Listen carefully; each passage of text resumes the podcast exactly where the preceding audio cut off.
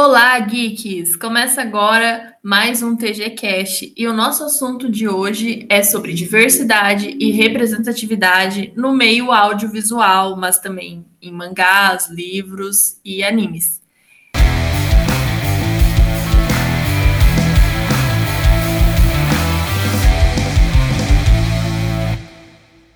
Então a gente trouxe alguns convidados que não são lá do site, mas primeiro eu vou pedir para o pessoal do site, que é a Natália e o Henrique, se apresentar.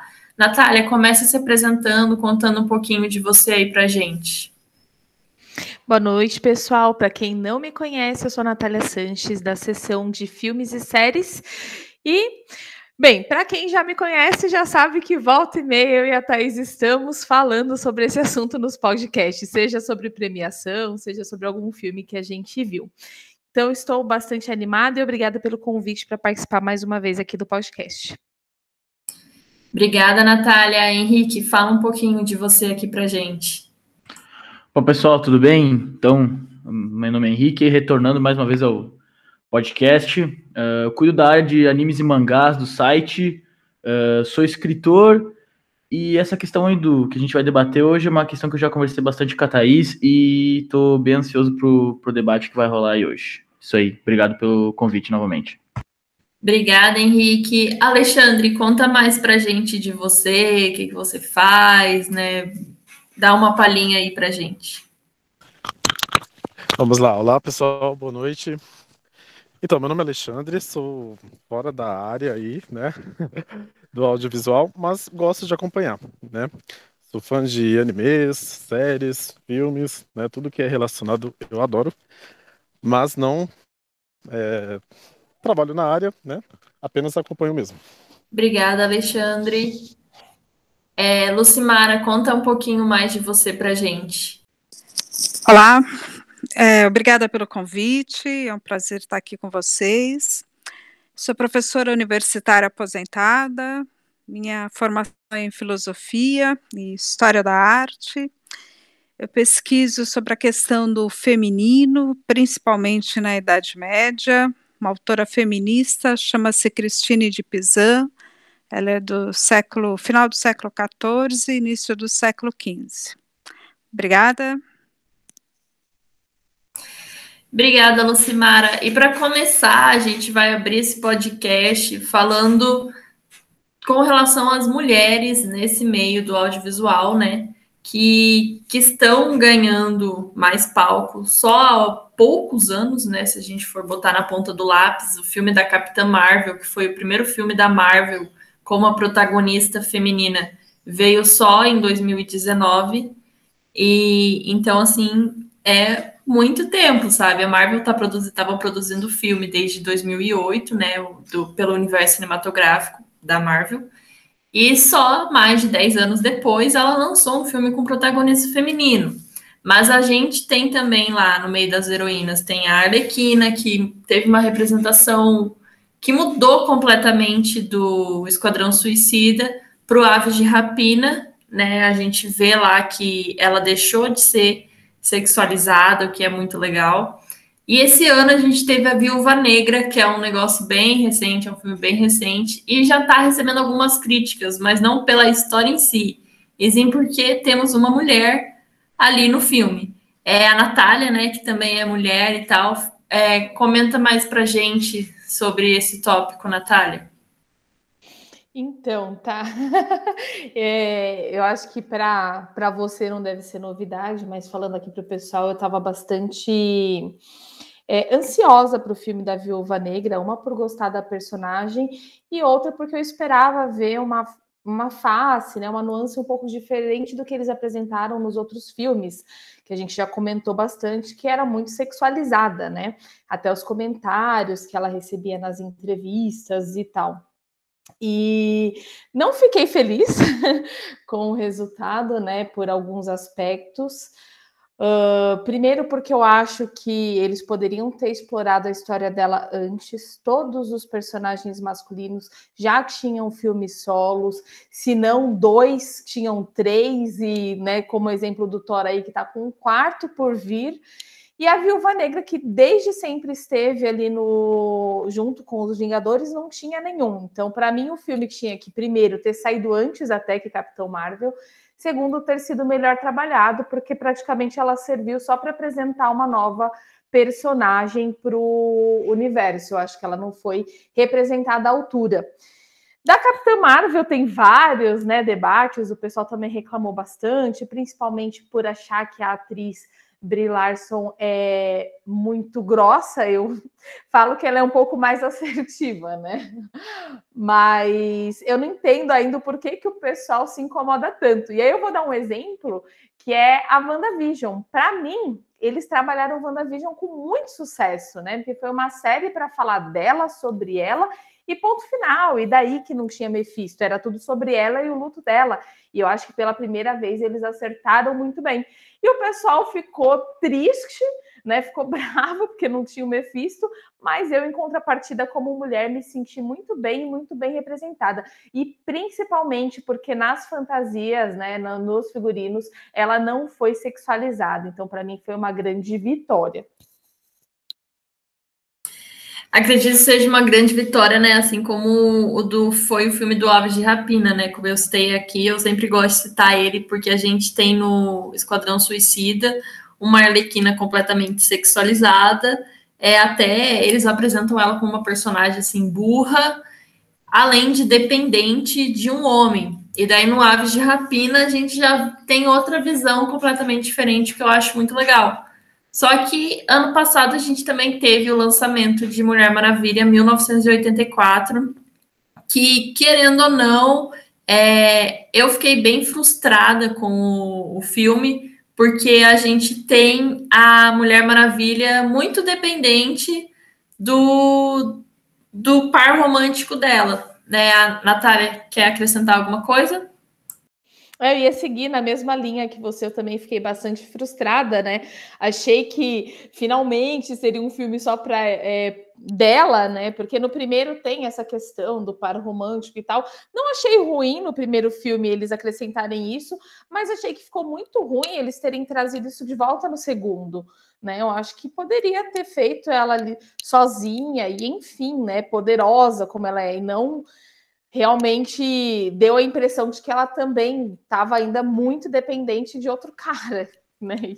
É. Salvou as pessoas por conta de outro cara. Então, isso Sim. parece besteira para muita gente, mas para nós que estamos sempre sendo representadas dessa maneira na, no cinema, nos, nos quadrinhos eu não acompanho tanto, né? Mas no cinema, no, nas séries, sempre tem essa representação. Até em livros, já peguei em vários quando a gente tem um fiozinho de esperança, vão lá e acabam com a nossa esperança. É, eu também não acho ruim que no primeiro filme ela teve um par romântico. Agora, tipo, trazer isso para o segundo de maneira, tipo, muito ali, é, fundo e tal, eu, eu achei bem desnecessário. Ele já estava até morto, gente, não precisava ressuscitar ele. Exatamente. é, Lucimara, você quer comentar alguma coisa? Na realidade, é mais uma pergunta, Thaís. Vocês acham que essa diversidade, agora a Marvel está colocando algumas mulheres como protagonistas, isso pode ser de fato uma abertura ou vem um pouco na esteira do Me Too? O que, é que vocês acham?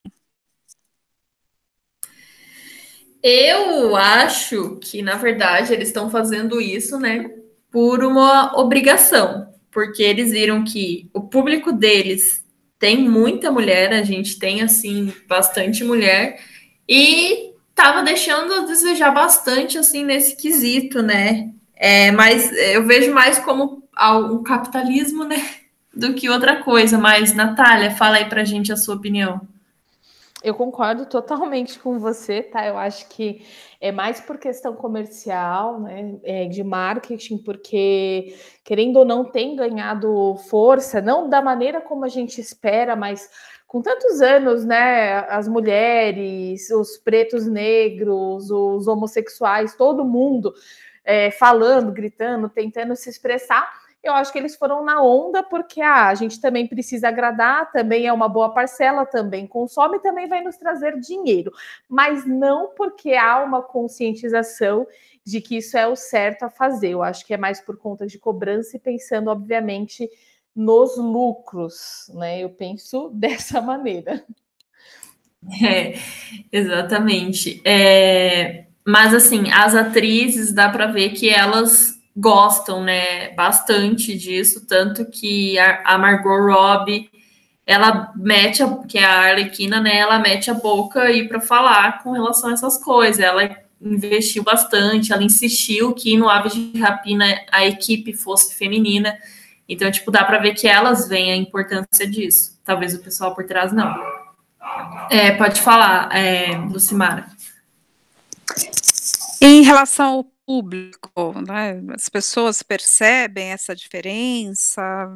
Vocês têm algum dado em relação a isso? É.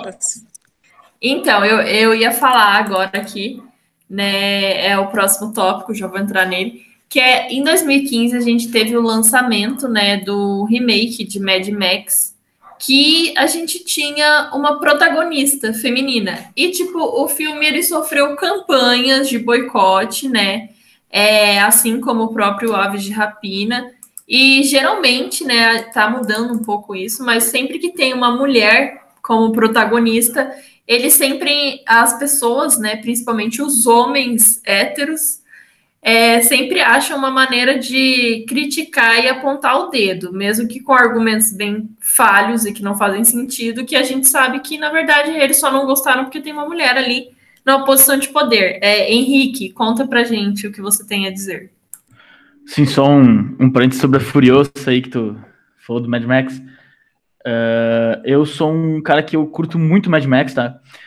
E quando eu vi o trailer que teria a Furiosa, enfim, teria uma protagonista feminina, eu fiquei muito hypado, porque assim quando a gente, quando a gente assiste o filme, a gente vê que a, a, a Furiosa é muito mais Mad Max que o próprio Mad Max do, do, do Tom, do Tom Hardy, do, do Tom Durinho ali. É, é, é, uma, uma personagem totalmente Mad Max, sabe? O pessoal criticou, como tu mesmo falou, pelo simples fato dela ser mulher, não por outra coisa. Porque é uma personagem perfeita, ela é, ela é, ela é bruta, ela é, ela é steampunk, ela tem tu, tudo, tudo, todos os, os elementos que fazem Mad Max, a série Mad Max, ser Mad Max. Então, tipo, ela é uma representação perfeita e eu com certeza eu pilharia muito mais filme com, com ela sem o Max, sabe? Tipo, algum, algum spin-off mais da Furiosa porque é um, é um personagem fantástico. E o pessoal criticou, realmente criticou por simplesmente ser, ser, ser bobo, tá ligado? Ser preconceituoso, não por outra coisa, porque a personagem é, é perfeita. Só queria adicionar isso mesmo. Maravilhoso, Henrique. É, Natália, fala aí pra gente.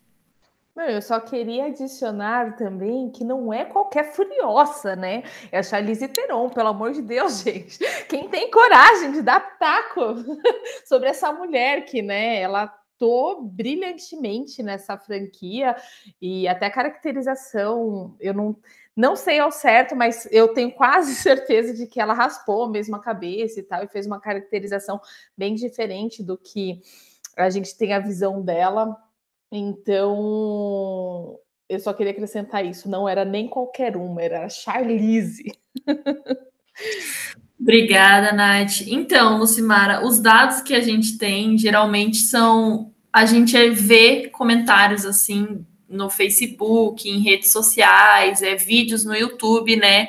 É, com argumentos que, de alguma maneira, querem justificar que o filme é ruim. Só que o filme, se você analisar, ele não é ruim, como é o caso do Mad Max, só que o pessoal ele falava que era falavam, né, que era ruim, teve com, campanha de boicote porque tinha uma mulher como protagonista. Então, assim, os dados que a gente tem não é, eu acho que não temos nenhum dado oficial é, com relação a mais essa questão do cinema pop e tudo mais. Só que a gente vê, né, e por vivência mesmo, é, eu já ouvi certos comentários por ser uma garota geek, eu acredito que a Natália também tenha passado por isso porque a, a gente, tipo, tem que estar tá se provando que é geek, e isso, e aquilo, e aquele outro. Então, esses são os dados assim que a gente tem. É, fala, Henrique. Essa questão da, da, das meninas terem que sempre que se provar que são geeks é tipo aquela piada, né? Ah, se tu realmente tu, tu é fã de tal coisa, então cita três álbuns, né? É sempre isso, é, é, é ridículo, é ridícula a situação, porque eu meio que tenho um círculo de amizades uh, que são, é, são muitas mulheres, enfim, né? E a maioria é desse, desse círculo geek, nerd, gamer, enfim, otaku. E muitas coisas quem me apresenta são elas. Eu acho ridículo uh, existir essa cobrança. E eu só queria só acrescentar uma coisa que tu falou de questão de dados ali. Tu falou dos comentários, né? É, é, é, é nítido quando o pessoal não gostou, mas não é qualquer pessoal que não gosta desse tipo de obra. É o Nerdola Boomer, tá? Uh, que tem um argumento que, ah, estragou minha infância. É sempre isso. É, sempre... é, é, aquela questão que eu estava mencionando contigo antes da gente começar a gravar, uh, sobre o, o, a nova animação do He-Man. O que eu vi de gente, eu não assisti a animação ainda, tá? Mas a animação se chama Mestres do Universo, certo? E tem duas personagens mulheres que elas têm, elas têm certo destaque maior, certo? Tem mais destaque. E o pessoal puto porque a série não dava mais destaque pro, pro, pro He-Man, mas a série nem mais é do He-Man, é dos mestres do universo, então vai ter outros personagens. O problema principal é o Nerdola Boomer que não aceita ver uma, uh, ver uma, uma protagonista feminina na tela, né? É, é só, só esse parênteses que eu queria adicionar mesmo. Obrigada, Henrique. Mas sabe que não é só boomer, não, sabe? Eu já vi comentário de gente da minha geração, né? Cara sempre, é, com relação a isso. Ai, é ruim, bababá. Tanto que uma vez eu publiquei um negócio no meu Facebook que unia alguns filmes, séries com protagonistas femininas, e um, um cara, um amigo meu, foi, ele comentou ele foi opinar sem nem ter assistido. E daí eu fiquei, cara, ah, não, você tá opinando, você não assistiu e quer daí. Nossa, eu quase. Eu fiquei muito brava. Enfim, Lucimara, o é, que, que você quer falar pra gente? Ah, primeiro que eu adorei esse Merdola Boomer. Vou usar esse termo, achei o máximo, Henrique. Obrigado. E a questão que eu fiquei pensando enquanto vocês falavam, é, no Mad Max eu assisti o primeiro lá atrás e o último com a Charlize realmente está muito melhor do que com o Mel Gibson, né, lá no século passado. E na questão das protagonistas e esse preconceito né, em relação a comentários, mesmo que você falou que você postou quando você coloca, colocou no seu Face né, uma série de filmes com protagonistas femininas. Né? É uma questão para mim, como eu trabalho com a questão do feminino e uma autora feminista, eu sempre me pergunto o que nós podemos fazer para mudar essa visão, né? Como que essa visão pode ser mudada? Né? Nós estamos aqui em cinco pessoas, né? Três mulheres e dois rapazes, né? É, discutindo essa questão exatamente da diversidade, da ampliação de espaços, né? como a Natália falou, é muito mais uma questão mercadológica do que uma questão de consciência, mas isso tudo passa pela educação. Né? E como que isso pode ser mudado? O que, que vocês acham? Eu acho que isso só vai ser mudado, né, a, com a gente tendo mais dessa representatividade, com, por exemplo, as atrizes a, batendo o pé, querendo mais querendo mais mulheres por trás das câmeras, né? Porque são elas que têm batido o pé por isso. É, com as produtoras, né? As grandes produtoras, como a Disney, a Warner, ouvindo mais as mulheres, né? E no, no, caso, eu estou falando de mulher agora, mas daqui a pouco a gente vai entrar em outros aspectos, né?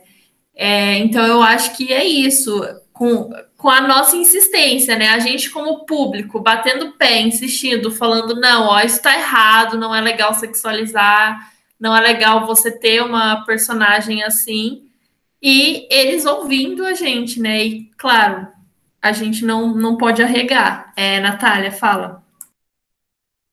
E tudo isso que você falou também, tá? Eu acho que assim, andando muito em paralelo, em conjunto com a educação, né? Porque eu acho que assim tem que ser abordado isso já desde criança, não só pela escola, porque não é só função da escola. educar as crianças, né, mas dos pais também, uh, para que isso se torne normal, né? É normal cobrar, eu quero isso também. Enquanto não é normal, né? É, as pessoas não aceitam isso por educação, né? Que já vem isso da criação, fica difícil aí fica aquela briga de dois lados, né? Então, eu acho que vem isso caminhando, todo mundo pedindo e caminhando com a educação. Eu fiz uma live um tempinho atrás com a Branca Messina, que ela tem uma peça que fala assim: te fala com amor e ira, e é muito sobre o feminino.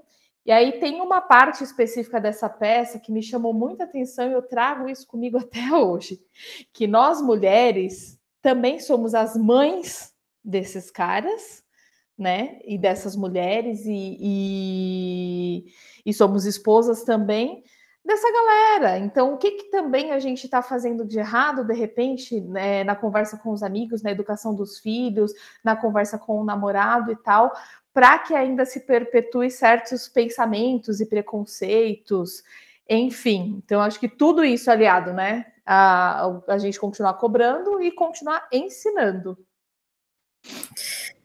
Eu concordo totalmente com você. É, achei muito interessante a, a fala dela. É, mas agora indo também para um outro lado, mas que também envolve a questão da diversidade e da representatividade, a gente vai falar sobre o racismo, né, que a gente ainda vê é, quando é lançado um filme, uma série que aborda, que tem personagens negros, personagens pretos, e aborda até essa temática. Essa eu vou deixar esse tópico bastante com a Natália, e com o Alexandre, né? A Natália, porque assim, eu quero que ela conte pra gente a situação que ela passou ao escrever a resenha sobre a série Falcão e o Soldado Invernal. Então, Natália, vai com você. Ai, gente, eu, eu lembro, já começo até a tremer quando eu lembro dessa história, da, da tamanha raiva que eu senti nesse dia. Eu escrevi uma resenha, né, sobre a série Falcão e o Soldado Invernal, e bem, para começar assim, é, não não é porque eu não estou no meu lugar de fala, né? Não sou negra nem preta, que eu não posso ter empatia pela causa. Pelo contrário, né? Eu também tenho que ajudar, também tenho que ter empatia, também tenho que educar as pessoas ao meu redor e lutar por isso, né? Pela igualdade, como nós mulheres também lutamos pela nossa. E aí, eu a série foi muito significativa para mim no final, porque os Estados Unidos têm um histórico muito grande, não só os Estados Unidos, vários países, mas até recentemente eu considero 60 anos, né, 60, 70 anos recente, comparado a vários períodos históricos, os pretos não podiam nem frequentar o mesmo ambiente dos brancos. Então, ver um, o Capitão América, que é um símbolo para aquele país, é, sendo representado né, por um homem preto, negro, foi muito significativo para mim, foi muito tocante. Eu chorei de verdade, eu me emocionei de verdade com todos os diálogos da série e com tudo que aquilo representou. E, e aí postei a resenha, escrevi todo esse meu sentimento, porque para mim, quando eu escrevo, eu gosto de colocar o meu sentimento naquilo. E quando foi postado no Facebook, choveu comentário é, falando que eu estava cometendo um racismo contra o branco, então racismo contrário, isso nem existe para começar, né? E falando, me chamando de esquerdopata, enfim, é, comparando certos pensamentos com o pensamento de Hitler. Gente, olha o nível, né? Que chegaram os comentários. Então, foi daí, né, que a gente começou a conversar todo mundo e decidiu tocar nesse assunto. Por que, que ainda incomoda tanto as pessoas, né? É, tá, ter um preto negro no poder, ter uma mulher no poder, por que, que incomoda? Né? Por que, que ele não pode ser representado? Eu sempre fico lembrando de um vídeo de uma menininha chorando por causa do cabelo, uma menininha preta negra, porque ela não via na TV ninguém com o cabelo dela e ela achava o cabelo dela feio, porque ela não se via representada. Olha, olha isso. Né? E, e é assim para todo mundo. A gente tem que ter sim, se enxergar nas telas. Então, é isso que eu queria comentar. é, é, ela esqueceu um ponto que eu lembro que tipo me marcou muito no comentário desse cara, que ele claramente não entendeu o filme do Pantera Negra. Porque, tipo, nossa. É verdade. Quer falar? Pode não, comenta, comenta. Então, ele fez o maior discurso, né? E assim, Pantera Negra é, é, no caso, a gente teve demora com uma, uma protagonista feminina na Marvel, mas a gente também teve demora com um protagonista negro na Marvel, né? E no, na DC, então, nem se fala, porque até hoje não temos. Mas, enfim. É, e daí, tipo, cara, isso foi um marco, assim, enorme. Eu lembro que quando lançou, o pessoal postava um monte de coisa, super feliz, né? Essa menininha, eu tenho certeza que se sentiu representada ao ver esse filme, né?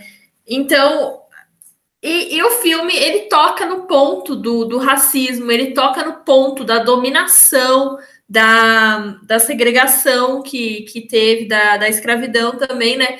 E, tipo, todo mundo entende isso. O, o, o, vilão da história, ele, tipo, ele claramente ele é uma pessoa que ele toma essa luta para ele.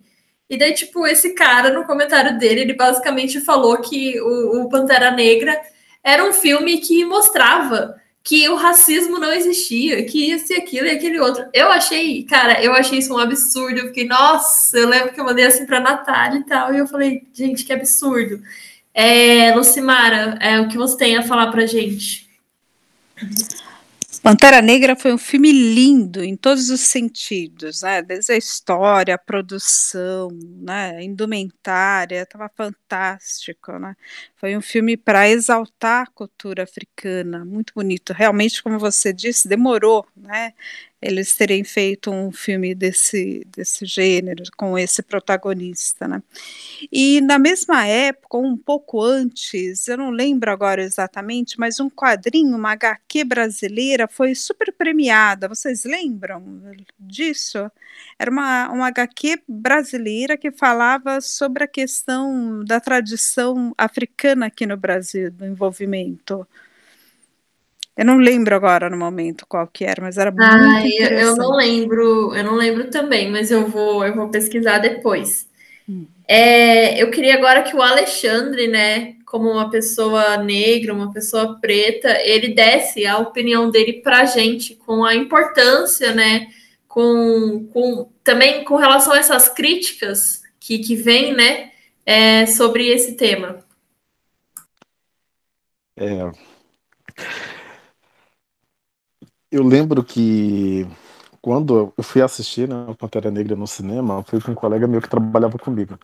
E esse meu colega, ele. Eu costumo brincar com ele, né? Zoar com ele assim, que ele reúne tudo que tem de preconceito em uma pessoa só, né? que uma pessoa pode sofrer. Porque ele é gordo, é preto, é afeminado. então, assim, tudo que a sociedade odeia, né? A maior parte da sociedade, não vou generalizar aqui, mas tudo ele tem com ele, né? Eu sou bem parecido com ele, a diferença é que eu sou mais magro, né? Mas eu também reúno em mim características que é, tudo que é preconceito a sociedade não gosta, né? Assim, tudo descarrega em nós.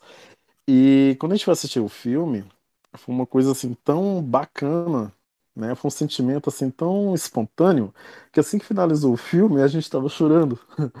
E assim, foi uma lá, foram lágrimas, assim, foi a emoção que surgiu automaticamente, né? Assim, porque o fato de nos vermos né, representados em uma tela de cinema, onde mais de 90% do elenco era negro, foi bacana de nos ver naquilo, né? E a representatividade ela precisa existir, é necessário, né? É, em pleno 2021 precisa ter representatividade, a gente precisa se ver nas telas. Tanto como gordo, como negro, como gay, precisa ter. Né? O que eu gosto bastante, por exemplo, nas séries que a Netflix tem apresentado ultimamente, é que sempre tem um personagem negro, tem casais gays que fogem um pouco do estereótipo daquilo que a sociedade acredita que seja né, um casal gay. Então isso é muito importante. Obrigada, Alexandre. Se quiser falar mais alguma coisa, pode ficar à vontade também. Pode levantar a mãozinha. É, Natália, o que você quer dizer? Não, na verdade, eu só quero citar que o nome da HQ que vocês estavam falando chama A Disputa pela Criação. E os autores são Tangri Paranhos, que é um jornalista e mestre em Direito, e Franco Santos, que é ilustrador e diretor de arte. Ah, obrigada, Nath. Tá aí a dica pro, pro pessoal, né? E, e vamos falar, né? Agora sobre a comunidade LGBT que ia mais, que o Alexandre até deu o gancho ali pra gente, né? É, como ele mesmo falou da Netflix, né, que tem feito isso, eu acho muito legal. E a Marvel, né, já foi confirmado, né, o, Ke o Kevin Feige, se eu não me engano, ele falou que vão vir aí mais personagens dentro dessa comunidade. E agora eu vou deixar também pro Henrique falar, que eu sei que ele adora falar mal do povo que, que fala mal dessas coisas, que mete o pau nessas coisas, né? Porque nós postamos essa notícia no, no site e ela foi repostada lá no Facebook e a gente teve uns comentários bem infelizes com relação a, a dizer que agora tudo é mimimi, a dizer que agora não pode ter as coisas. Inclusive, eu já vou eu já vou falar aqui um pouquinho de Space Gen 2, que eu li uns comentários do pessoal falando porque agora eles não puderam representar os personagens como eram antes, porque agora tudo era mimimi, eles tinham que ficar muito dentro de uma caixinha. Eu achei isso um absurdo, mas eu quero ouvir do Henrique, né, que gosta muito de falar sobre essas coisas, a opinião dele, né, sobre isso, sobre essa recepção e tal. É, então, primeiro que os caras estão sobre Space Jam. Né? O pessoal tá ficando puto porque uma coelha 2D não tá sendo sexualizada. Olha, olha o absurdo disso, olha, olha a doença que as pessoas têm de reclamarem porque a Lola Bunny não tá de saia.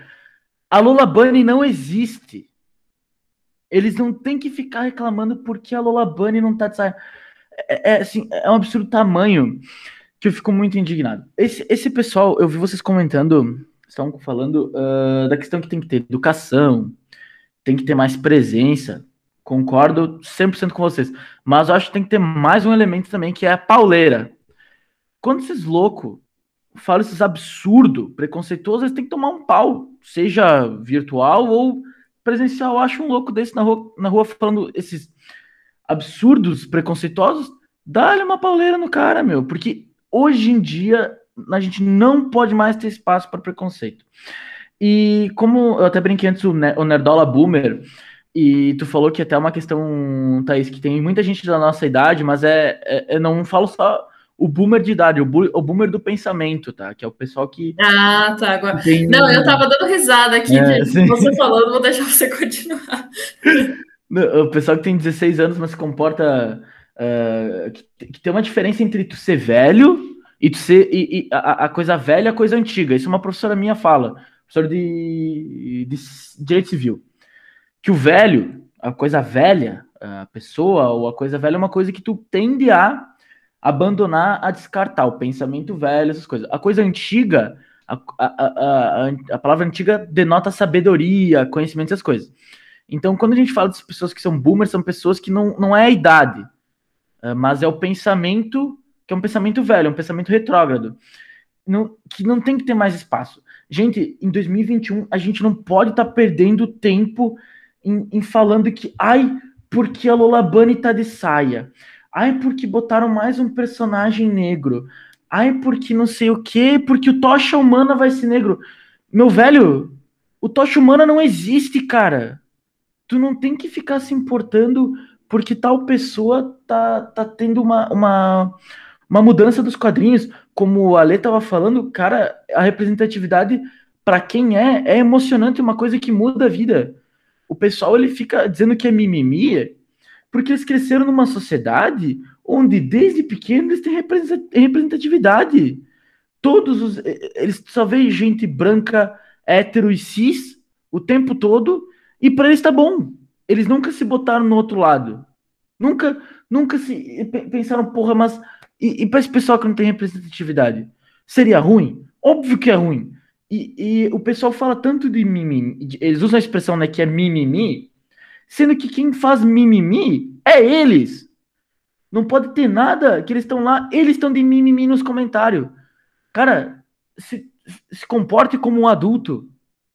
Não, não, não, não fique defendendo uh, pautas que, que não que são indefensáveis. Tem coisa que é opinião e tem coisa que é preconceito. Quem reclama uh, de. Eu vi o que, que o cara tava falando outro dia. Mas enfim, era. Era nessa linha mesmo, assim, de. Era alguma série que tinha um. Não é série, porra, ainda de The Last of Us 2. O pessoal reclamando de The Last of Us 2. Cara, tipo, tu tem 40 anos. Por que que tu tá se estressando que tal protagonista de videogame é uma menina? Tu, tem que, tu não tem que aceitar ou não ser uma protagonista menina. Tu tem que aceitar, eh, tu tem que respeitar. Tu não tem que aceitar. Ninguém pediu tua opinião quando botou lá. Tu tem que respeitar e calar a boca. Hoje em dia, essas pessoas não tem que mais ter espaço para voz. Por isso, aquele dia que, que vocês publicaram a resenha do Capitão do Capitão América do, do, do Falcão e o Soldado Invernal, fiquei tão puto. Porque os caras estavam simplesmente pautando, estavam uh, uh, sendo preconceituosos com a simples justificativa de é minha opinião. Beleza, meu brother? A tua opinião, mas a tua opinião tá errada. Tu tá sendo um preconceituoso desgraçado? Certo? É isso que eu penso. Hoje em dia a gente não tem que mais dar espaço para essas pessoas, tem que se incluir, tem que sim ter mais personagem preto, mais personagem LGBT, mais personagem mulher, porque a gente tá a, a, a, a pelo menos, uh, sei lá quanto tempo que tem produção cinematográfica, mas vamos dizer mais, uh, 100 anos com um protagonista hétero, branco e cis. Já deu o que tinha que dar. Tem que ter mais inclusão sim, isso não só em filme, isso em videogame, em anime, em produção audiovisual no geral. E quem se incomodar, uh, foda-se. Basicamente é isso. Não tem, que, não, tem, não tem outra opção. Ou respeita ou não consome. É isso. Acho que eu me, me exaltei um pouco, mas só porque realmente isso é um assunto que me incomoda muito. Ter que ver os caras de 40 anos na cara brigando porque a Lola Bunny não tá de vestido. Não, entendo você, eu, eu concordo, você foi maravilhoso, não acho que você exaltou, não. É, Alexandre, o que você tem a falar pra gente? É, então, pegando esse gancho aí do Henrique aí sobre a questão do respeito, né? É, a diversidade em si é algo tão bacana, tão interessante, porque imagina se o mundo tivesse apenas duas cores, né? Aí o branco e o preto apenas, né? Seria sem graça, não teria cor, não teria graça nenhuma. Então, assim, eu particularmente, eu não defendo muito é, pequenas causas, pequenos grupos. É, por exemplo, você até comentou aí da, da comunidade LGBTQIA+, né, essa, a, o alfabeto inteiro aí. Eu sou, eu defendo muito, quem me conhece sabe como eu sou assim, eu gosto muito de defender o respeito entre o ser humano, né? Eu preciso respeitar a pessoa como ela é, e a partir disso, a convivência, ela vai fluir de forma melhor, né? Então, assim, é, eu acho que quando se separam muito pequenas causas separadas, o respeito ele deixa de existir porque desvia o foco, né? De você é, passar a defender o ser humano. Então entenda o ser humano como uma pessoa que ela é, né? Com seus gostos, desde que não machuque, né? Desde que não ofenda outras pessoas. Então eu preciso ser respeitado enquanto homem, Preciso respeitar vocês enquanto mulheres, preciso respeitar o meu colega como ele é, e a partir disso, né, desenvolver uma sociedade mais bacana para se viver, né? Porque dificuldades, problemas, eles sempre surgem, né? Então, vamos focar no que é importante, vamos respeitar o ser humano na pessoa que ele é, né? Que é como é. Então, quando eu vejo, né, quando eu me vejo em personagens que que protagonizam séries, protagonizam filmes é, parecidos comigo, negros, né? Ou que sejam brancos também, mas que promovem é, uma diversidade que faça com que eu entenda né, que eu estou no caminho certo, que eu estou respeitando né, cada um. Obrigada, adorei a sua fala também. É, Henrique, você tem mais algo a acrescentar? É bem o que eu só queria complementar o que o Ali falou. É bem isso, cara. A questão, eu até falei antes, é, é respeito, cara. É bem isso, é, é, respeitar. Eu vejo muito o pessoal falando, ah, mas eu não aceito isso. sabe? Não, não foi pedido para aceitar. Foi pedido para respeitar e deu. Então, bem que eu só complementando o que ele disse mesmo, é isso aí, cara. É, é respeitar é, e conviver, cara. É perfeito que ele falou, só, só concordo contigo e é isso aí, mano. Tem que respeitar e, e, e viver, cara. Porque se a gente não, não respeitar, não saber administrar as diferenças que fazem, né, a, a nossa espécie ser tão, tão legal, né, quanto é o, o ser humano, na vida não seria tão boa, não. Isso aí, o bagulho é respeito mesmo. Concordo. É, Alexandre, você tem algo mais a acrescentar? Sim, até voltando um pouquinho aí do início da, do bate-papo, né? Quando vocês comentaram sobre a Mulher Maravilha, né? Sobre algumas outras protagonistas femininas, ainda falando sobre a Mulher Maravilha, né? É, a história da Grécia Antiga, né? Quando a gente relembra aí a história das Amazonas ali, que é super importante. Eu acho, eu particularmente sou apaixonado pela mitologia grega, pela história da Grécia em si, e eu imagino como deve ser para as mulheres, né, se verem representadas na Mulher Maravilha, da mesma forma como eu me vejo representado no papel do Pantera Negra, né? Então, é preciso ter essa representatividade. Quanto mais, melhor, né? mais representantes brancos, mais representantes negros, mais representantes héteros, gays e por aí vai. Né? A, diversidade, a diversidade é importante, é interessante. Obrigada novamente. É, fala, Nat... é, você falou de mitologia grega, eu lembro de Percy Jackson, né? É, vou fazer um comentário aqui rapidinho antes da Natália. Que eu não sei se vocês leram, se vocês tiveram contato com os livros do Rick Riordan, mas eu acho muito legal citar ele, porque ele é um autor que no último livro dele, não, é, não os últimos, mas uns livros sobre mitologia nórdica, que são os Magnus Chase, a gente tem, tipo, uma penca de representatividade ali, sabe? A gente tem um personagem, uma personagem com gênero fluido, a gente tem um personagem que é anão e que é negro, a gente tem um personagem surdo, então, tipo, é muita representatividade. Eu gosto muito dos livros dele, porque dá para ver como ele teve esse processo de evolução, de entender que a diversidade existe, que ela é importante, e tá, tá sempre ali nos livros dele. Eu acho muito legal também citar ele aqui, porque acredito que talvez todo mundo que esteja aqui nesse podcast, quem vai ouvir, saiba do, do problema, né, das opiniões da J.K. Rowling, escritora do Harry Potter, né, que ela foi transfóbica e ela foi cancelada e tudo mais. E eu lembro que eles, o pessoal no Twitter, eu nem tenho Twitter, mas eu acompanho o que rola lá.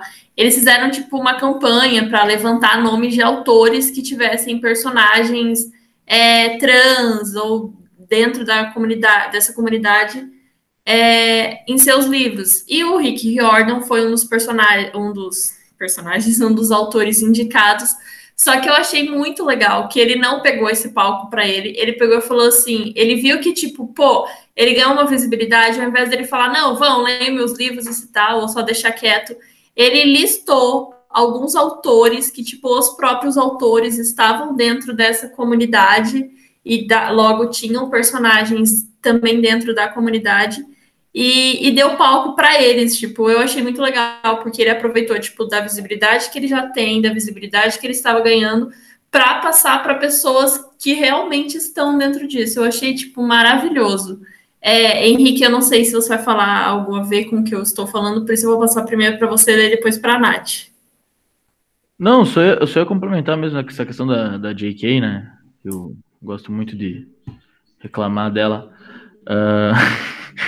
que além dela ser transfóbica, uh, tem uma outra, uma outra escritora também que, que é tri preconceituosa, que é a, nem sei o nome dela, mas é que escreveu Crepúsculo, que ela ficou pistola porque botaram um personagem, um ator negro para interpretar um personagem dela nos filmes. Então a gente tem que cuidar muito com esses uh, escritores e tal. Uh, eu, também, eu também sou escritor e eu tô produzindo no meu segundo livro tem personagem trans, né? E eu tô buscando toda a orientação que eu preciso para uh, ah, escrever como se fosse um personagem em trans, enfim, com amigas minhas que são, sabe? Então acho que tem que ter ciência nos livros também e tem que cuidar muito com essas escritoras que acabam se passando no, no preconceito, né? E meio que dá um, um basta nas obras e tal. Concordo. É, Natália, fala pra gente que eu interrompi ali, mas vai sua vez, vai lá. Imagina, eu vou fazer alguns vários comentários, mas Henrique, é Stephanie Meyer, a autora de Crepúsculo. E sim, eu acho que assim, voltando à questão do capitalismo, né, e de uma das perguntas que a Lucimara fez lá no começo, eu acho que até a gente deixar de consumir conteúdo dessas pessoas que são preconceituosas ou que não valorizam a diversidade, é, é uma maneira também da gente se posicionar deixando de consumir esse tipo de conteúdo, né? Mas eu queria citar uma fala aqui que eu gostei bastante da Shonda Rhimes. O pessoal estava questionando ela depois de, do sucesso de Bridgerton tal, né? Ai, que você sempre é, presta atenção na representatividade nas suas séries e tal, né? Sempre tem gay, sempre tem preto, sempre tem mulher em posição de poder e por aí vai.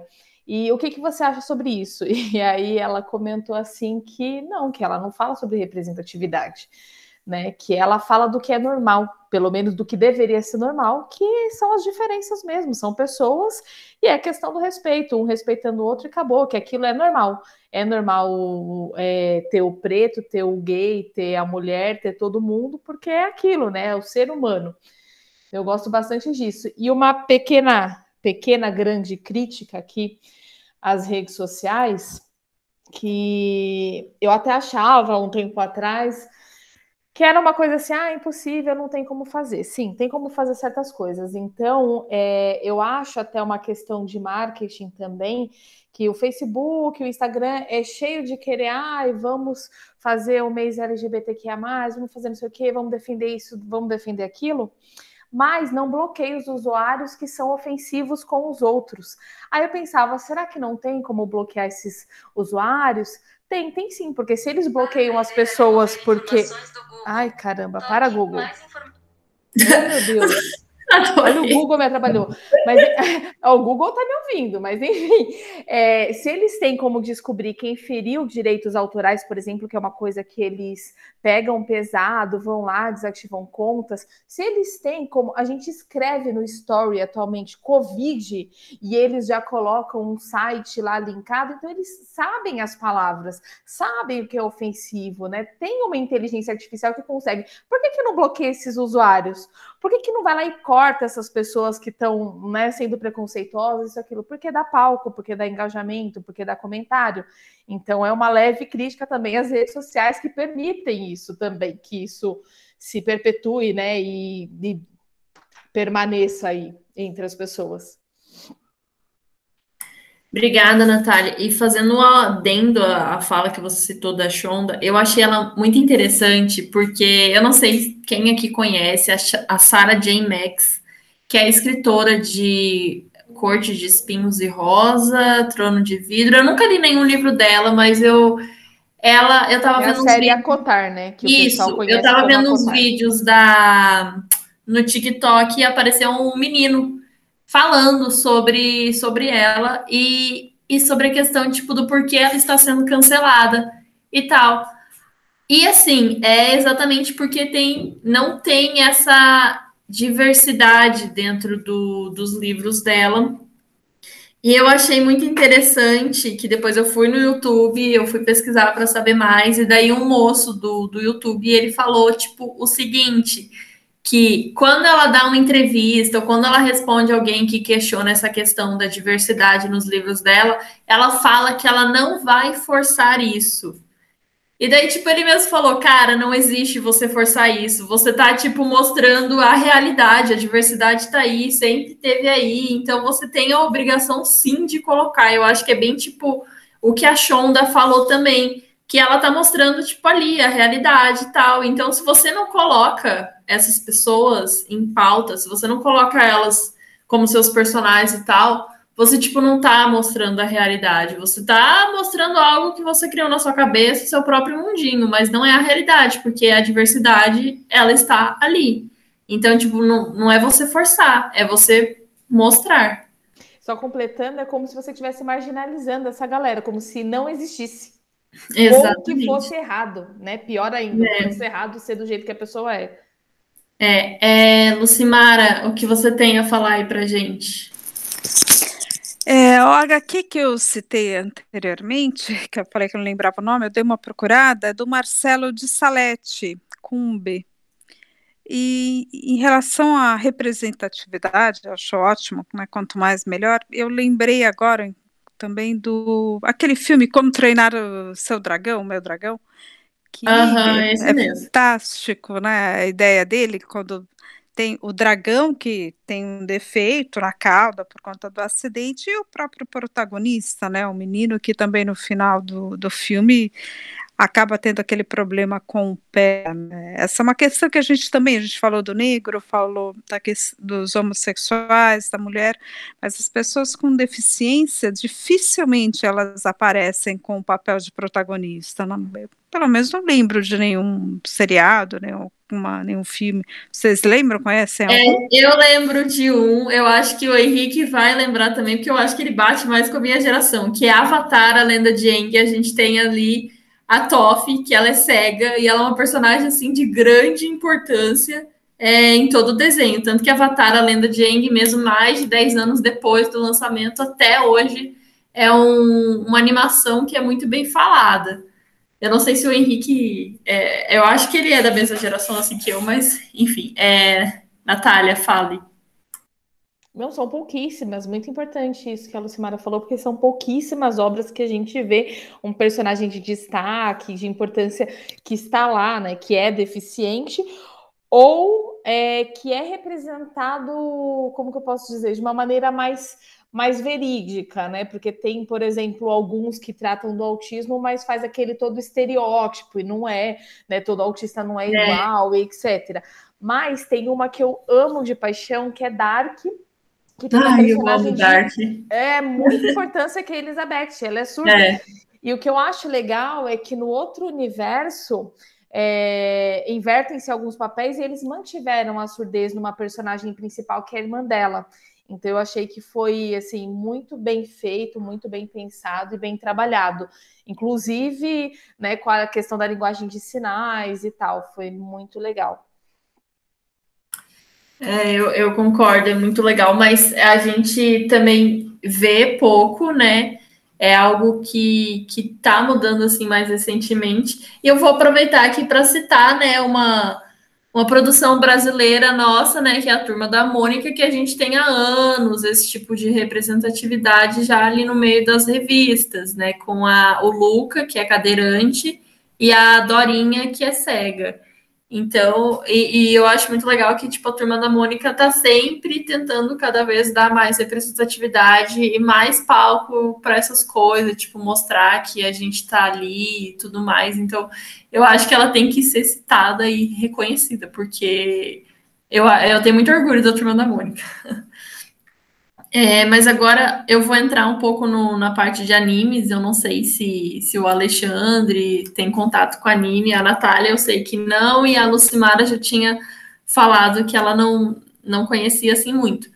Mas o Henrique, eu sei que ele conhece, e eu sei que vamos, vamos lá. É, a gente tem, principalmente nos shonens, é o assédio visto como algo engraçado. É, no Dragon Ball, que é um grande anime, a gente tem o Mestre Kami. No Naruto, que eu amo de paixão Naruto, a gente tem o Jiraiya, que também assim é um personagem que ele é muito querido pelos fãs, mas ele também traz o assédio visto como algo engraçado.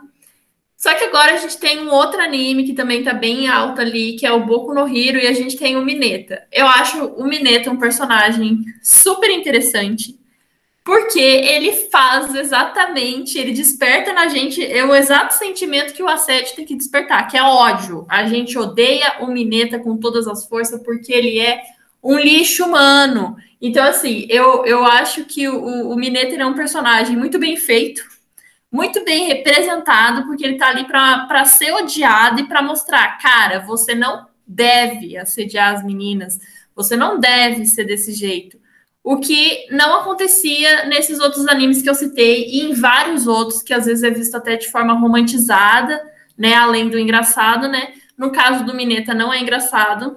É, então eu acho muito interessante. Eu vi que o, Henrique levantou a mão. Fala aí pra gente, Henrique. Uh, tá, vamos lá. uh, como tu disse, isso é principalmente no, no gênero shonen, tá?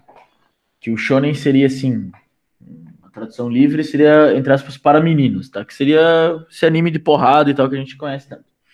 O Mineta, Thaís, uh, sim, ele desperta, como tu falou, a sensação de ódio, né? Que a, que a gente compartilha isso, a gente já reclamou muito do Mineta. Uh, mas tem muita gente que ainda leva o Mineta como alívio cômico da, da, do anime. Sendo que, sendo que tem outra, outros personagens que têm essa função. O, o próprio Kaminari, de certa forma, e e o, até o, o Bakugou é um pouco alívio cômico as, as ações dele sendo esquentadinho. Mas o, o Mineta, 100% das atitudes dele são, são sim, lixo.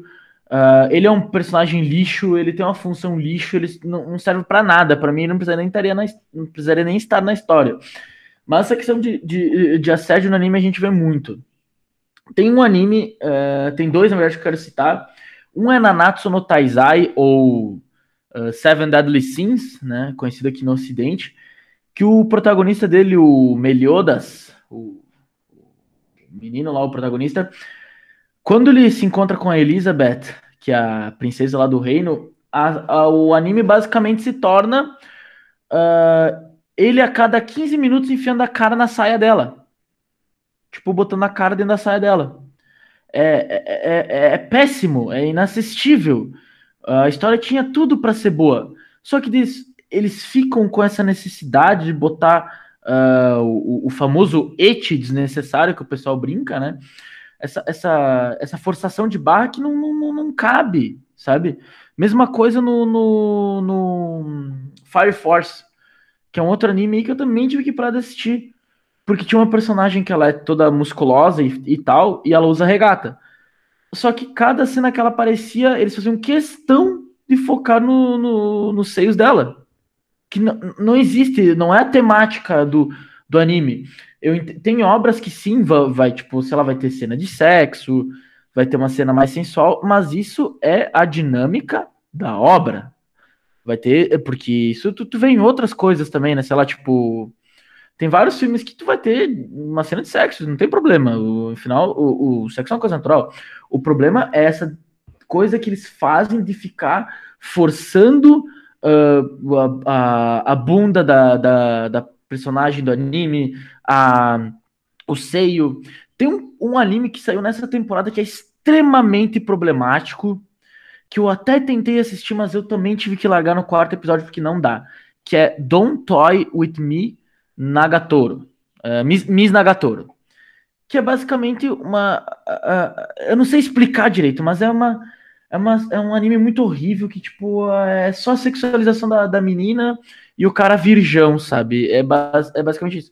E, e, tem uma outra coisa também no, nesses animes shonen que sempre que a menina vai cair, ela cai numa posição assim, tipo, ai, sabe? toda, tipo, se, se aparecendo e tal. E a coisa que não é natural. A gente vê... Não, isso quando ela não cai, tipo, com o peito na cara do, do personagem, né? Sim, é, é, é um bagulho que não existe. É, agora a gente vê, vem, vem vendo nas obras uh, mais atuais que isso não ocorre muito, tá? Uh, tem uma, uma obra que eu gosto muito, que é Overlord, que ela poderia ser perfeita se eles não sexualizassem basicamente 95% das vezes que a Albedo, que é uma personagem muito importante da história, aparecesse. Porque se ela não tá de armadura, ela é extremamente sexualizada. Tipo, não precisa, sabe? É, é, ela, ela. Nenhuma pessoa é assim. Tipo, tu, tu, tu não precisa fazer essas coisas. É, eu, eu, entendo que tem o gênero seinen, né? Que é coisa mais para adulto, como a gente, a gente tem Berserk, né? Que é uma obra muito foda.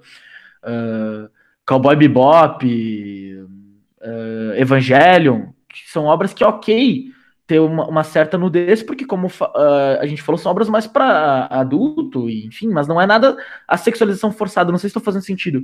Porque esse shonen é tudo, é tudo forçado, é tudo ridículo. E, e isso, isso incomoda muito, acaba empobrecendo muitas obras que poderiam ser incríveis, tipo Fire Force, Nanatsu no Taizai, que eu citei, e teve um outro que, que, que tá saindo agora também, que eu, que eu tô largando de mão, que é Pit Boy Riverside, que toda vez que a, que a mina se mexe, ela tem uma gravidade inexistente no, no seios que faz, tipo, sei lá, cara, sabe? Não, não faz sentido. E acho que é uma coisa que com o tempo vai cada vez aparecer menos, mas ainda é muito, muito, muito presente e incomoda bastante essa sexualização forçada de personagens femininas no, no gênero shonen ali da, das animações. Exatamente. É, eu sabia que você ia falar dos Sete Pecados Capitais, eu, eu tentei ver esse anime. Tipo, eu lembro que uma vez a minha irmã, ela pegou pra ver, e daí ela. Eu, cara, eu não consegui ver um episódio desse negócio, porque eu, eu fiquei tão brava com essa sexualização, assim, desnecessária. Não, é e horrível, é horrível. É, e, e assim, Boku no Hiro, por mais que Boku no Hiro tenha se tornado meu novo queridinho e tal, eu demorei muito tempo para ver Boku no Hiro, porque, tipo, eu via as personagens, eu falava, cara, elas são muito sexualizadas, eu não quero ver.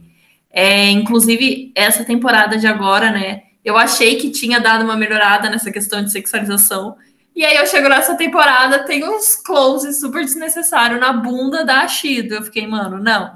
Então, assim, eu amo Boku no Hiro, mas eu acho que ao mesmo tempo que eles, eles trazem personagens para criticar a sexualização, é, eles trazem personagens para mostrar que o assédio é um negócio errado, eles continuam dando palco e fazendo sexualização. Então é uma obra incrível. Ela tem até uma representatividade trans, que é pouca, enfim, mas tá ali pelo menos o que eu acho que para um anime shonen é, é um grande avanço. Mas essa questão, tipo, de Boku no Hiro, da sexualização e tal, infelizmente é algo que, apesar deles criticarem, deles colocarem isso em pauta em mais de um episódio, ela acontece ali. Só que a gente tem os animes mais recentes, tipo Jujutsu, é, Jujutsu Kaisen, que é muito bom é, e não tem, assim, essa sexualização, achei muito legal. E, e ele é shonen também, então eu acho, eu acredito, eu tenho fé de que futuramente nenhum anime, né, ou poucos animes do gênero shonen vão ter essa sexualização desnecessária e forçada, porque Jujutsu já já mostrou um pouco disso pra gente. É, que, que, que mais quer falar, Henrique? Não, não, só citar outros ali que, que vieram nessa nova leva que não tem a sexualização. A gente estava até comentando antes, o próprio Tokyo Revengers não tem isso, sabe?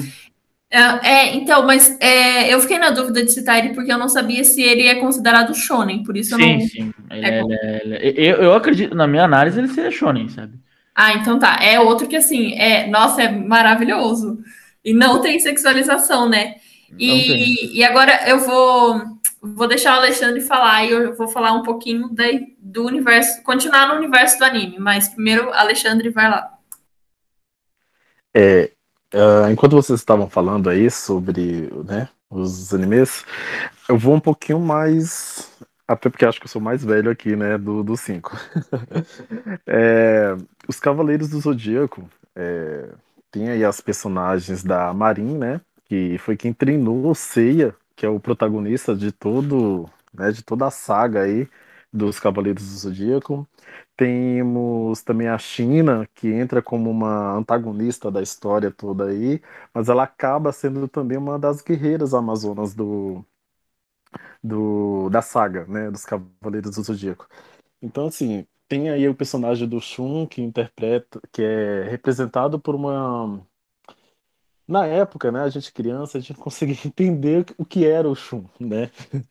Ele era homem, era mulher, era o quê, né? Hoje a gente já entende o que, que o senhor Kurumada quis mostrar, né, aí com os Cavaleiros do Zodíaco. Eu acho isso muito importante, muito bacana. Então, assim, são é, animes mais antigos, mas que naquela época já tinha uma representatividade que a gente, enquanto criança, não conseguia entender, né? Muito. E hoje, na fase adulta, a gente já entende, já compreende um pouco mais o que ele quis dizer naquela, naquela época.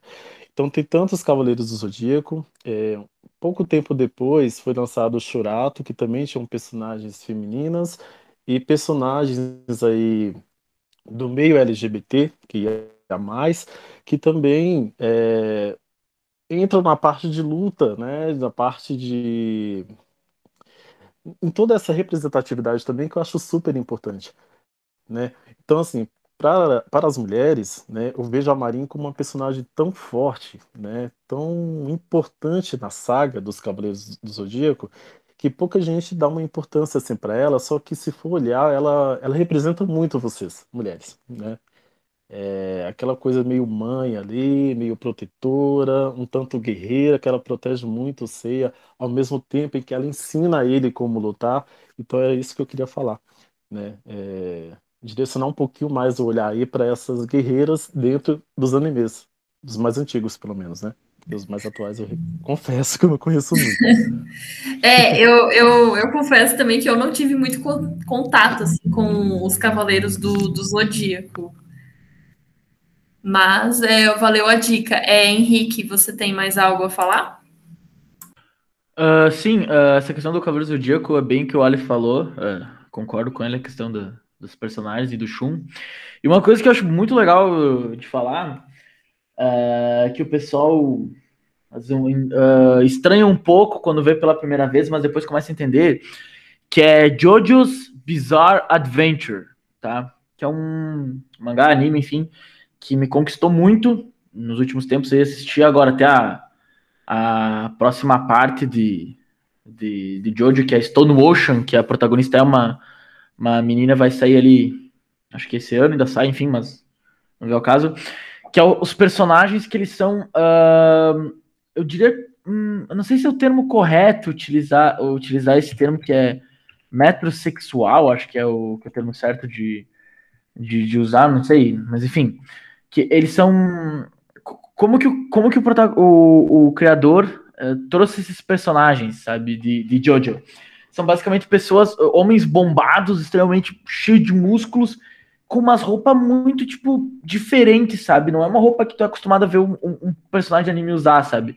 São roupas extravagantes, coloridas, ah, que mostra o peito, e eles fazem umas poses que são poses referen que fazem referência ao voguing, que é aquela, aquela forma de dança, aquela forma de expressão artística. E isso tudo tu vê num anime. Num anime, literalmente, que é um anime de porrada, que é um anime de, de soco. E os personagens são todos meio. Tem, tem vários personagens um pouco assim mais. Uh, uh, não tanto assim. aquele estereótipo de protagonista de anime, tipo, machão, brabão, sabe? É, é, são personagens que têm essa. essa essa forma extravagante e, é, e é muito massa, sabe? Tu vê em anime de porrada uh, esse tipo de, de coisa, sabe? Jojo tem muito disso, até, própria, até o próprio Voguing, né? Que é o famoso, o pessoal fala Jojo Pose, sabe? E é uma coisa legal de se assistir, porque eh, tem bastante isso, e tu, e tu tem personagem, se eu não me engano, não me lembro o nome do personagem, mas tem personagem que, que é LGBT, entre outras e tem muitos assim que que que meio que trazem essa, essa quebra de paradigma em, em anime do gênero, sabe? E, e, é, bem, é bem legal, é bem, bem bom o Jojo. É, também valeu a dica assim, do, do Henrique, apesar de eu nunca me sentir interessada por assistir Jojo, porque eu acho o, o desenho em si e, me causa muito estranhamento. É, tem que fala... assistir, tem que a primeira vez vai acabar o estranhamento. Fala, Alexandre. é, o Henrique estava falando aí, eu já estava pesquisando aqui onde assistir. É, lançou uma temporada na Netflix, se eu não me engano. Ah, bacana, bom saber. É, agora continuando, aproveitando que a gente já está nesse, nesse meio do anime, né? É, vamos lá, a gente no Naruto, a gente tem um pouco dessa sexualização, como eu falei, por por parte principalmente do Jiraiya, né? Mas a gente tem, assim, eu diria que a, a, nossa personagem, que ela não é sexualizada, que é a Sakura, ela é uma personagem super odiada, principalmente pelo público masculino. O tanto de gente que, ainda hoje em dia, mesmo depois de todos os feitos e conquistas dela, fica falando que, ai, porque ela é inútil, ai, porque é legado, isso e aquilo, bababá. Cara, eu realmente, assim, eu fico. Eu, eu que já fiz cosplay da Sakura, então dá pra ver que. dá pra ter uma noção de que eu gosto muito dela. Eu fico muito incomodada com comentários desse tipo, porque é algo que não faz sentido. Tipo, ela é uma. Ela é das personagens femininas, ela e a Tsunade são, tipo, a a gente no, no Naruto tem pouco palco para personagem secundário. Para personagem mulher, então, nem se fala. E, tipo, a Sakura e a Tsunade são as que mais têm um pouquinho ali mais de palco. E são mulheres fortes e tal. Só que a Sakura, ela, é, ela tem um ódio, assim, que para mim é um ódio super gratuito. E, e, eu fico, cara, não. Por que, gente? Sabe? É, Henrique, qual é a sua opinião sobre isso? Uh, sobre a Sakura? É. Cara, eu acho que, que é um ódio bem desnecessário, sabe? O pessoal fala muito que ela é uh, o personagem mais inútil da, da obra, enfim, eu acho que, que é pelo contrário, sabe? Ela era meio que o que unia todo o grupo deles, né? O grupo, grupo 7, se não me engano.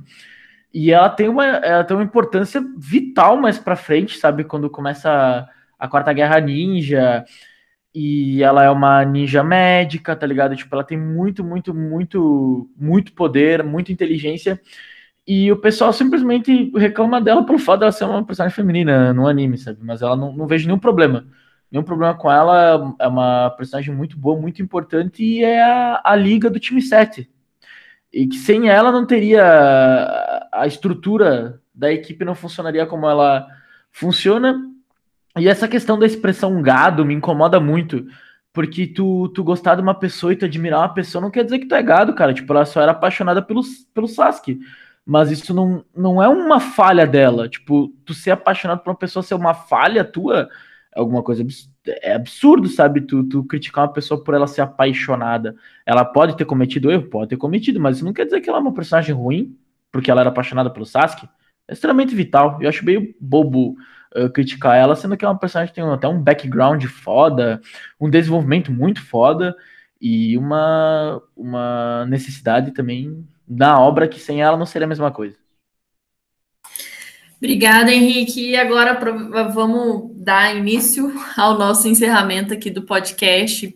Eu quero ouvir da, da Lucimara, né, a partir de tudo isso que a gente apresentou e tal, que a gente conversou, né, qual você acha que é a importância de ter essa, essa inclusão, essa, mais representatividade nos meios audiovisuais, é, também em livros e tudo mais? E por que você acha que é tão criticado assim? A representatividade é fundamental, né? por, tudo que nós falamos, né? a Natália, os meninos, você. É uma questão de respeito e, ao mesmo tempo, eu, eu entendo, sim, é essencial respeito, mas eu entendo quando fala que é uma coisa do cotidiano, do cotidiano, é o nosso dia a dia, né? Quando nós saímos às ruas, nós vemos pessoas de todas as cores, de todos os tipos, né? pessoas com deficiência, pessoas homossexuais, pessoas negras, tem tudo. Né? Os nossos amigos são assim, na nossa família é assim. Né? Então, as pessoas querem se ver representadas, faz parte da autoestima, faz parte da sua história. Né? Então, isso é muito importante, tanto dentro da educação escolar, principalmente familiar, porque antes de uma criança ir para a escola com seus 5, 6 anos, a, quer dizer, ela só vai para a escola com 5, 6 anos, e a família? A família precisa dar essa base, exatamente desse respeito, dessa diversidade, que é a natureza, né? Se você olhar para a natureza, as flores são coloridas, tudo é colorido. O ser humano também tem essa multiplicidade, essa diversidade que deve ser respeitada. E a importância do audiovisual é exatamente nisso, né? Como o Ale falou, que eu achei bárbaro, né? Que ele foi com um amigo, assistiu Pantera Negra e se viu, né? Representado. Então é isso, todos nós queremos nos ver na tela, né? Como a Natália comentou, da história da menininha, né? Que não viu. Então, a importância está exatamente nisso. E, e essa transformação precisa vir a partir de pessoas com as cabeças mais abertas, né? Como o Henrique falou, tem gente que não aceita, bom, problema seu se não aceitar, é o que tem, né? É o que tem hoje, é o que teve ontem e o que vai ter amanhã. Então, você vai ter que aprender a conviver com isso, né? Então, é fundamental. E acredito que programas como esse podcast que vocês estão fazendo, trazendo essa pauta, também ajuda muito, porque as pessoas ouvem, elas pensam, e mesmo que elas não concordem, aquilo vai reverberar na cabeça delas, vai ficar na cabeça delas para elas pensarem.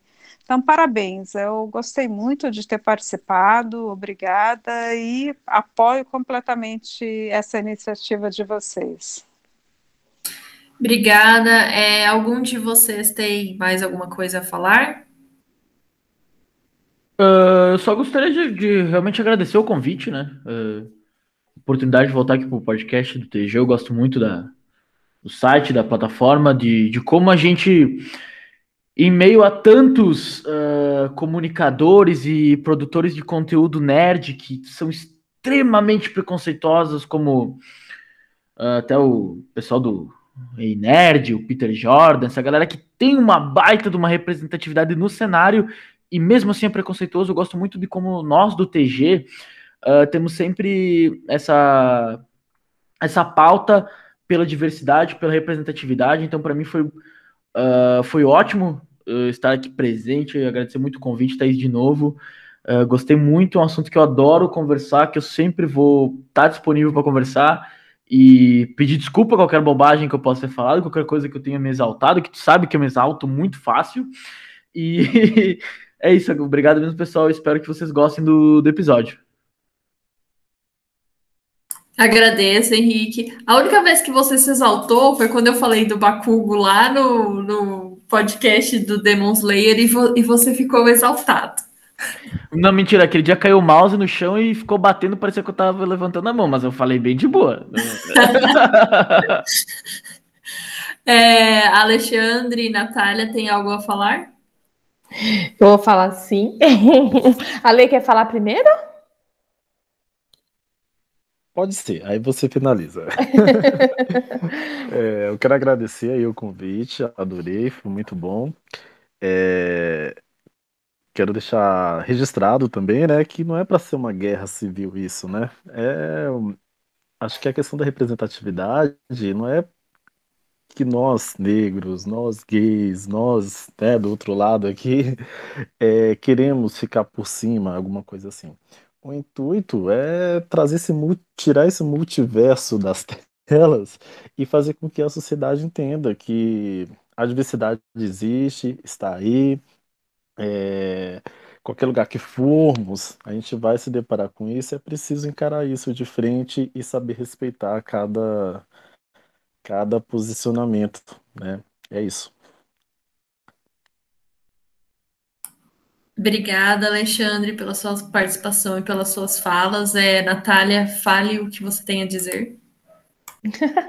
Só vou agradecer também né, a oportunidade de estar aqui falando disso.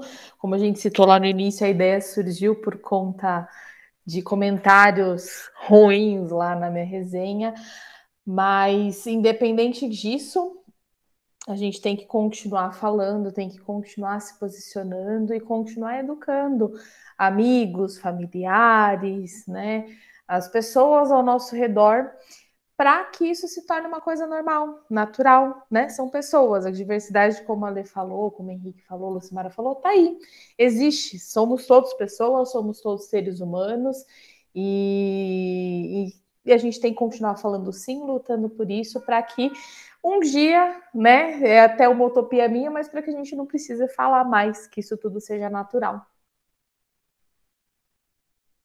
Obrigada, Natália. Obrigada a todos vocês que aceitaram o convite, estiveram aqui com a, com, com a gente, né, comigo hoje. É, eu quero agradecer ao Sidney, que vai editar o, o podcast, como sempre. Eu quero pedir para os ouvintes, né, seguirem as nossas redes sociais do, do Teoria Geek. É, a gente tem Facebook, a gente está no Instagram, também está sempre postando vídeo no YouTube, e no próprio site a gente está sempre saindo review é, resenha, notícia, então você pode ficar bem antenado.